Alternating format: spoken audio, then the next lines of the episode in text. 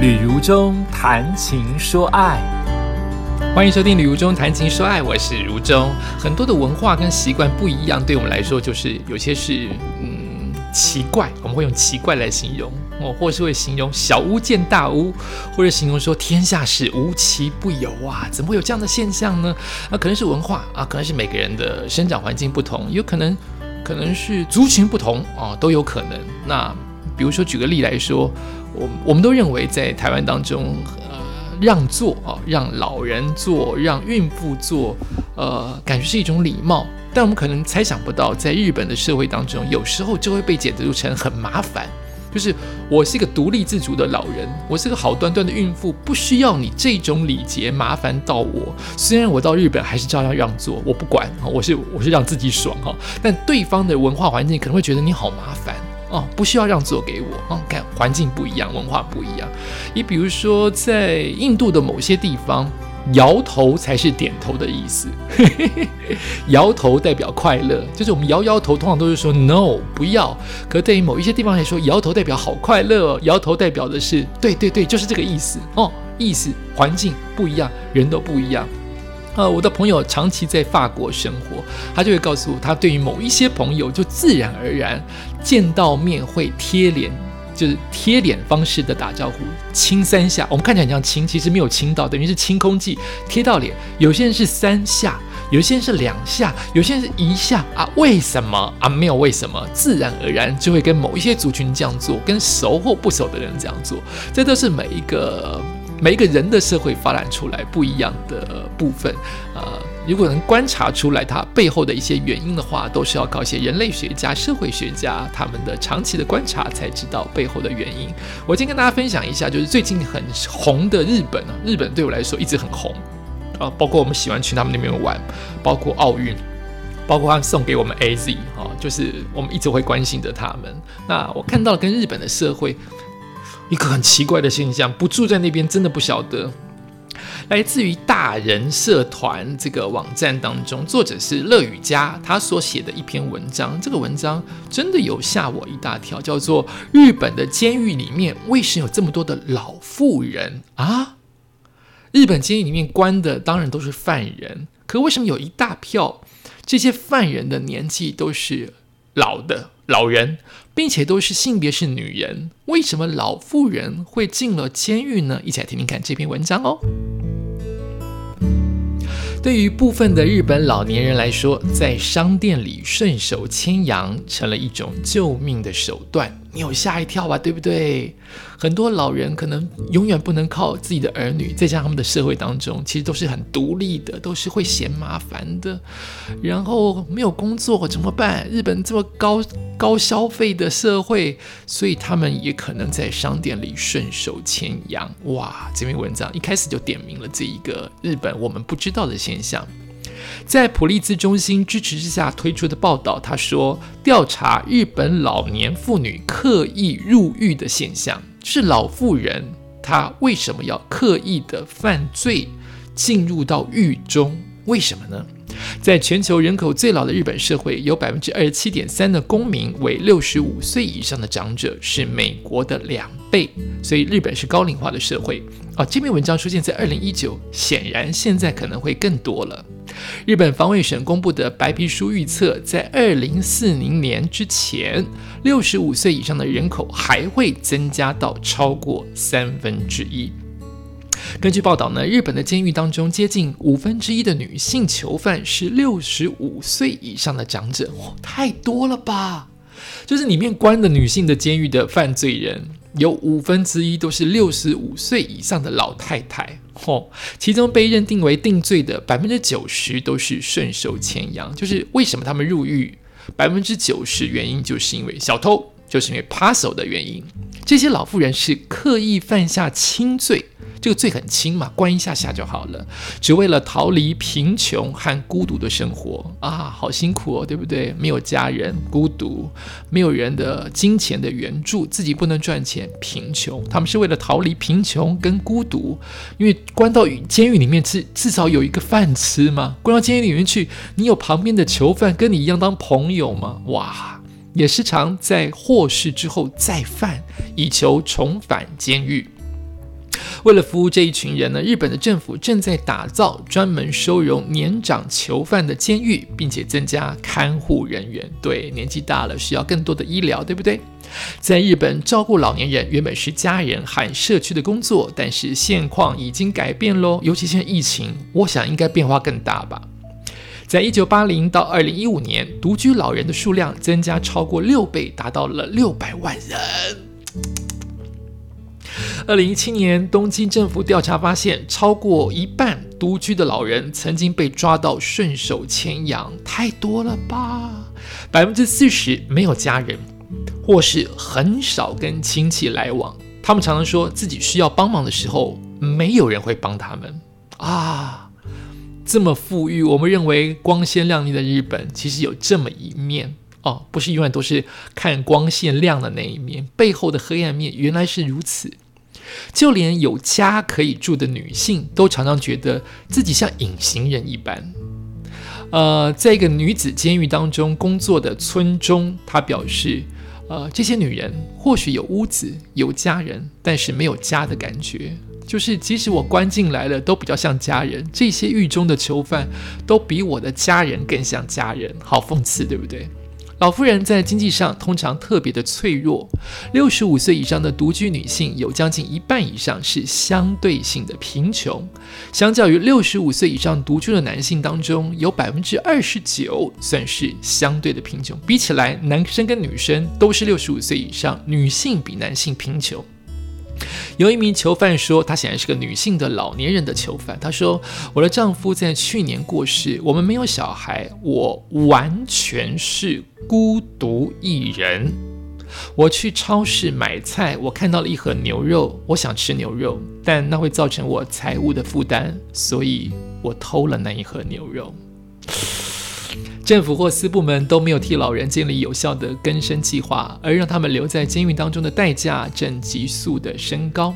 在二零一五年，矫正设施与老人的照护相关的年度医疗花费超过了六十亿的日元，相较于十年前已经增加了百分之八十。白天，他们聘请专业人员照顾年长的囚犯，包括洗澡、包括如厕；晚上，这些工作就要交给狱卒。部分矫正设施的人员的工作，还有我们的和一般的服务人员没有什么两样。比如说，在某一个女子监狱当中，有一位呃毛种这一位工作人员表示，他们他显然是在监狱里面工作的人，他不是囚犯哦。他的工作包括处理囚犯的大小便失禁。呃，这些囚犯就是我照顾你们啊，我叫毛种。他现在往下说他的故事。他说：“我照顾这一些高龄的囚犯、高龄的扒手啊，他们都会自己觉得很丢脸，因为我这么老了还要别人照顾。你看日本真是个很怕麻烦的民族，他们就会把内裤藏起来，就是。”我是个老人，我进入到监狱里面已经够不好意思了，你们还要照顾我的大小便失禁，所以他就把内裤给藏起来，把脏内裤藏起来。那我我要叫他们交出来，我说我请你们交出来，我会拿去洗。啊，这是他日前日常的工作的一个常态。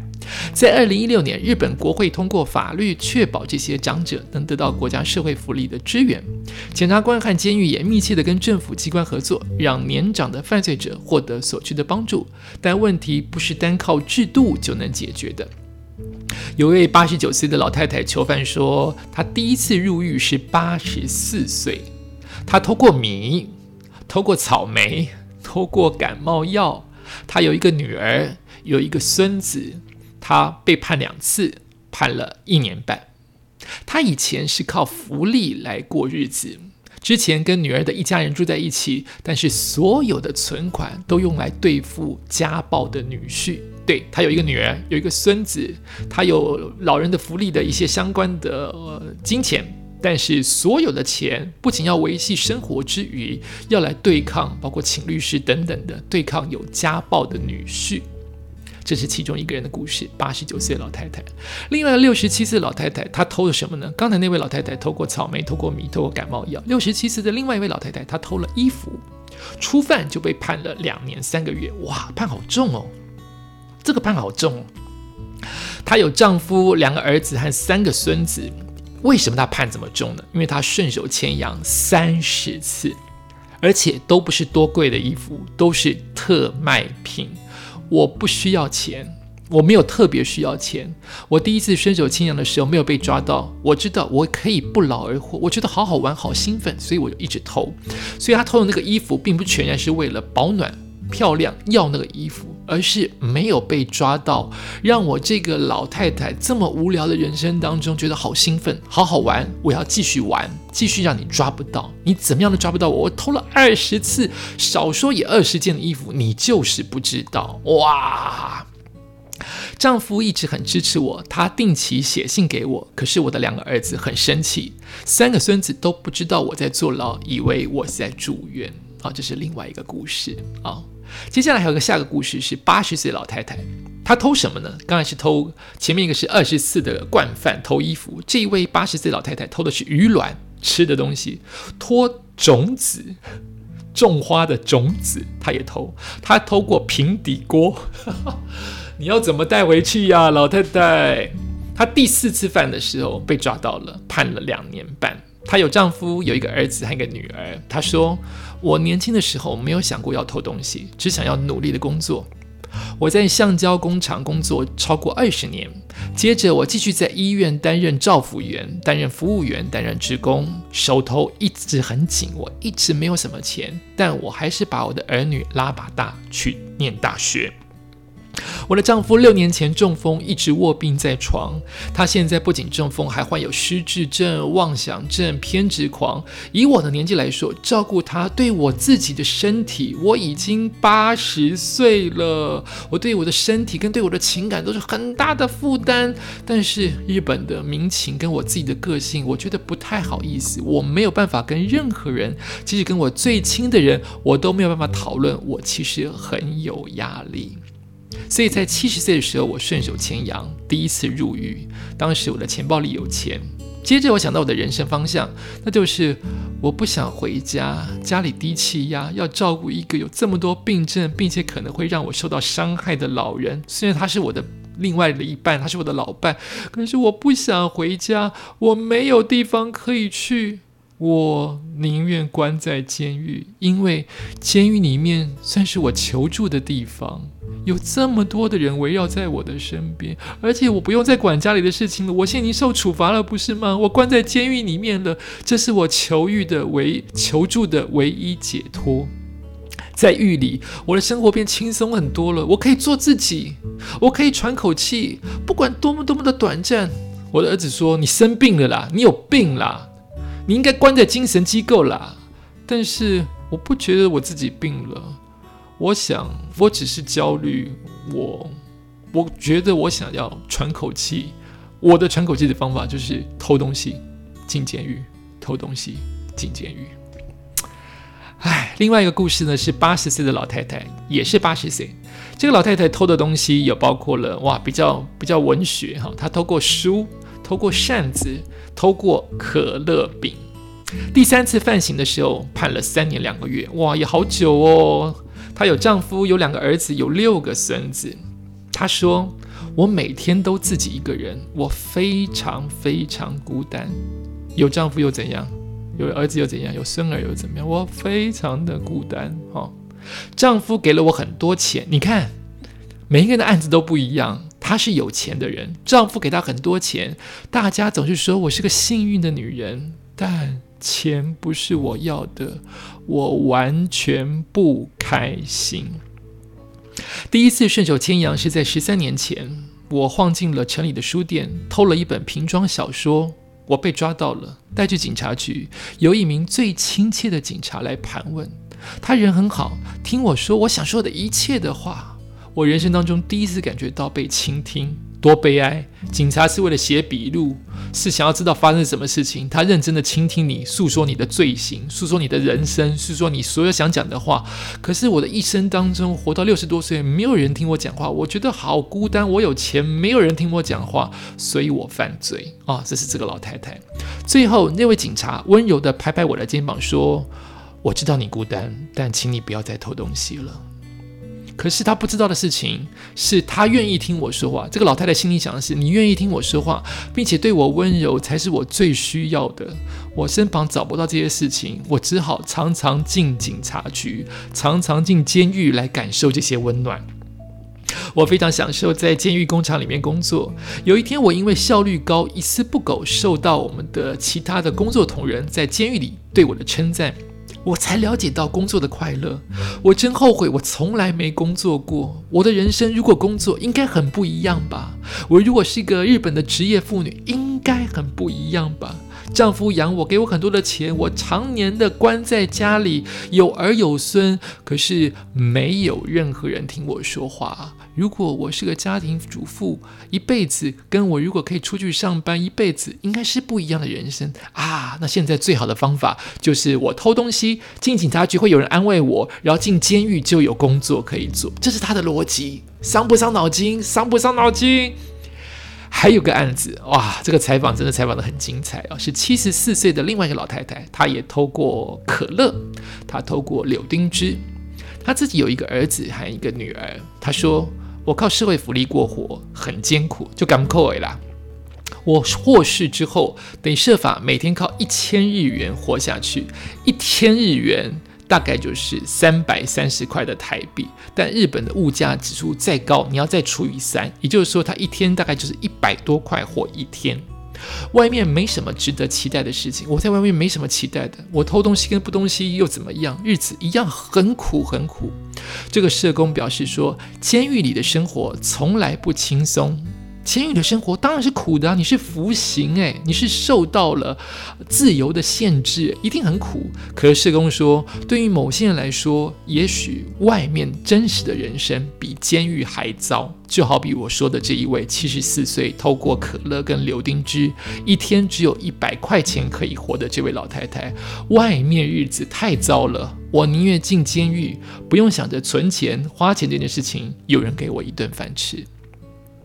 为了解决这些服务人员不足，日本政府去年，也就是二零一八年六月提出日本在新战略的二零一七版，积极的导入机器人处理人手不足的问题，减轻深受腰痛所苦的服务人员的负担，以应付二零二五年，万一服务人员将不足三十七万人，会有很大的困境。可是，如果老年人犯小罪、犯轻罪入狱的根本原因，不只是无法自理这件事情，它有很多的心理的层面需要辅导，需要解决，是整个大社会的问题。单靠机器人，他们一定要想到要导入机器人来处理这些洗衣服啊、送餐啊。可是机器人可能没有办法改善所有的日本的老化。跟老人孤独、跟老人贫穷的这样子的社会现象，这是我来自于大人社队、大人社团这个网站看到的这一个令人心酸，但是又令人大开眼界的一个日本的现象，叫做“为什么日本的监狱里有这么多的老人？”是作者乐雨佳所写的。如果你想知道的话，你也不妨找来看一看。想一想，现在的人生是不是在台湾还算不错呢？台湾一定有很多很多的老人问题、贫穷问题、孤独问题。疫情当中，一定有更多的问题都暴露了出来。如果在你行有余力的时候，是不是能做一些付出呢？呃，日前。我觉得应该不要告诉大家，但我觉得告诉大家有抛砖引玉的效果，所以我在今天的 podcast 讲了，就是是在日前疫情的状态，很多的知名艺人他们就捐出了很多大笔的金钱、车子，像嘉永姐就是个代表。呃，我当时没有办法有这样子的能力，我自己也是重在乎，两年几乎都没有工作，但我还是捐出了一笔。呃，对我来说算是一笔钱的，捐入到另外一个机构，那就是大家都在关心疫情，但是还是有很多非常偏远的山区乡间的小朋友跟家庭，他们也许连文具都没有，他们连基本的盖被被的小被子都没有，所以我就想说，大家都把关都把都把焦点放在疫情的捐献，很好。哦，大家每个人付出自己的心力，在不同的范围都是很棒的事情。那我想那边已经有很多的知名的人物有这样的光环，那我就在六月的时候、七月的时候就做了这样的小小的一个捐款，到了另外一个就是，呃，在这段时间受学还是没有办法上学的期间，或者是很偏远的山区，他们可能基本的文具都没有，所以我捐的钱。呃，有一个朋友号召，就大家一起捐钱去买色彩笔给乡间的山区的，给非常贫困的人有一些文具可以使用。我想，贫穷跟健康问题、跟老化的社会老化的问题，是我们永远要关心的。我们现在已经，我也已经是个步入老人的老人了，所以只有你现在关心，即刻关心，你将来的日子才会别人愿意关心你。也感谢你收听今天的《旅游中谈情说爱》，我们下次再见。